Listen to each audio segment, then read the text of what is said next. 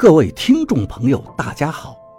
您现在收听的是长篇悬疑小说《夷陵轶事》，作者蛇从阁，演播老刘。第七十二章。等老板上好了菜，王八站起身来：“赵先生，我叫王坤鹏。”我已经和赵一二喝了半斤的寡酒，舌头有点大了，也连忙自我介绍：“呃，徐云峰。”“嗯嗯。”赵一二点点头。“我听说过你们，你们把罗瘸子搞赢了，我听说过。”王八一听，既得意又兴奋：“你也知道这个事儿？”赵一二抓起我的手看了看，道：“果然是个断手。”怪不得罗瘸子的骨头都被你捏糊掉了。我拿起自己的手掌仔细看，从小到大都听大人说我是断手，但是也只是说断手打人疼一点，但是能把人的骨头捏糊，我还是第一次听说。我想起来了，在溶洞里和罗师傅打架的时候，他被我捉住，胳膊就开始燃烧，还苦苦地哀求我。我猛地把手掌往王八的面前一推，王八被我的恶作剧吓了一跳，脑袋往后一缩。嘿嘿，你还以为对常人也能来这一套呀？那你还不翻了天？赵一二喝光了酒瓶里的最后一点酒，再来一瓶。我平时可是喝不起这么好的酒。我喝的多了点说话就不顾忌那么多了。第二瓶酒喝起来就慢多了，酒鬼未见得都有酒量。赵一二的酒量其实和我差不多，也不咋地。天色越来越晚，沿江大道上的行人就少了。这个简陋的小馆子，灯泡已经被油烟熏得黑漆漆的，没多少亮光。餐馆里的光线暗淡下来，王八的酒量就更次了。一瓶啤酒还没喝完，脸就通红了，脸上映出的红光比那灯泡还显眼些。王八说话了：“赵先生，您今天最后跟邱阿姨说的八三零三二三九是什么意思呀？”“那是秋生在银行保险柜的密码。我答应过他媳妇儿，从秋生那儿问出来。”您为什么要帮他问呀？因为他答应不把石楚交给金老二。我被赵一二的话弄糊涂了，这到底是怎么回事呢？我正想问，一个老头子不晓得从哪儿钻了过来，站到我们旁边，对赵一二说道：“赵师傅啊，您在喝酒呢？”赵一二道：“有何？无妖爹。”又有差事了，你忙你的吧，我就不耽误你了。我们下次再喝。这么巧，赵一二的人缘还挺好，在这么偏僻的小馆子里都能遇到熟人。我正想问问这个老头是干什么的，可是，一扭头，那个老头已经走出餐馆很远，身影很快就融到了夜色中。没想到这么大年纪的人脚步。还蛮利索。王八没有我这么好奇，他继续问道：“秋生已经走胎了，您是怎么问出来的？”赵一二夹了口菜，嘴里糯糯地说道：“这点本事都没有，还混个屁呀！”我也问道：“听说走胎不是只走一次人就死了吗？秋生怎么走了好几次胎啊？”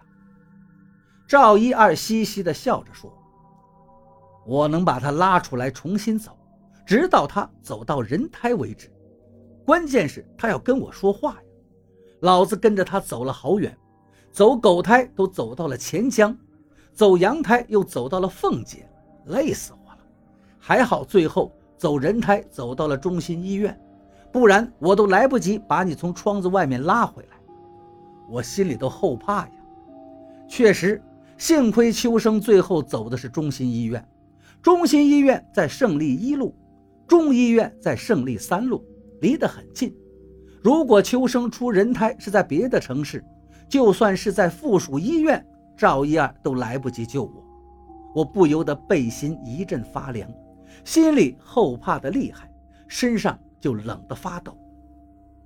又一个年轻汉子站到了我的身边，对赵一二说道：“赵师傅，我刚好路过，看见您了，来跟您打个招呼。”赵一二连忙招手道：“王母狗子，你不陪媳妇睡觉，跑这么远干嘛？”“没得法呀，没得法呀。”那汉子笑道：“您慢点喝着，我得快点走了，本来就晚了。今年的年成不好啊。”怎么要收这么多人？我这些天胯子都要跑断了。我正想给那个叫王母狗子的汉子倒酒，低头找杯子，可这一抬头，却已经不见了他的身影。王八好像也没看见那个汉子，对赵一二说道：“赵先生，您问出来的密码蛮重要的呀，是不是要告诉检察院？”我只答应告诉秋生的媳妇。别的事情跟我有屁关系！赵一二神色甚是不屑。王八道：“那这么大的事儿，我们坐视不管？要不我明天就去举报吧？我不怕别人报复。那是你的事儿，我管不着。”赵一二根本不上心，他就是喜欢多管闲事。我在一旁附和道。恨不得当国家主席，什么事情都喜欢掺和，还喜欢瞎打抱不平，好像这世上就他最正直一样。那是公道。赵一二忽然变得很严肃：“小徐，这一点你错了。这世上总是要有人主持公道。你也觉得我是对的？”王八非常欣喜。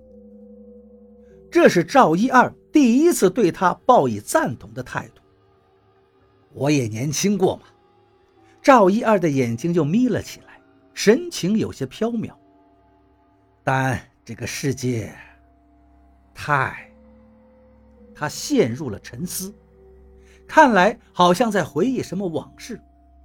我不喜欢喝酒的时候气氛变得凄凄爱爱的，于是连忙举杯道：“老赵，喝酒，喝酒。”对。喝酒，赵一二摇摇头，还是喝酒实在。我一仰头准备干一口，可是身上无端的一阵发凉，酒卡在喉咙里，差点喷了出来。一个老婆婆站到了王八的身边，站得很近，好像已经贴到王八了，可是王八竟然没感觉到有人在挤他。秦大妈。远安离这里这么远，还要你跑啊？赵一二说道。老婆婆道：“是噻，赵师傅，你跟他们说哈子，我跑了半辈子了，没几天活头了，懒得跑了，干脆把我叫过去算了噻，我真的跑厌倦了。你莫要这么说，你还要活十几年呢，我去说说看吧。”老婆婆听赵一二这么说，非常开心，道：“那您有空到旧县来，我叫我孙媳妇儿给你烘大肠吃，谢谢您呐。您孙媳妇儿烘的大肠好吃，好吃，我怎么都要来吃。您准备好啊，我过些天就来。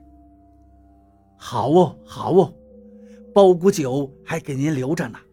老汉天天喊着要喝，我都骂了他好多回了。”这一次，我终于看清楚，老婆婆说完话就消失在空气里了。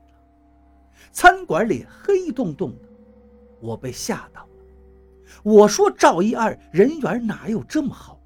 这么偏僻的小馆子里都有人来跟他打招呼。原来，这些人都是鬼。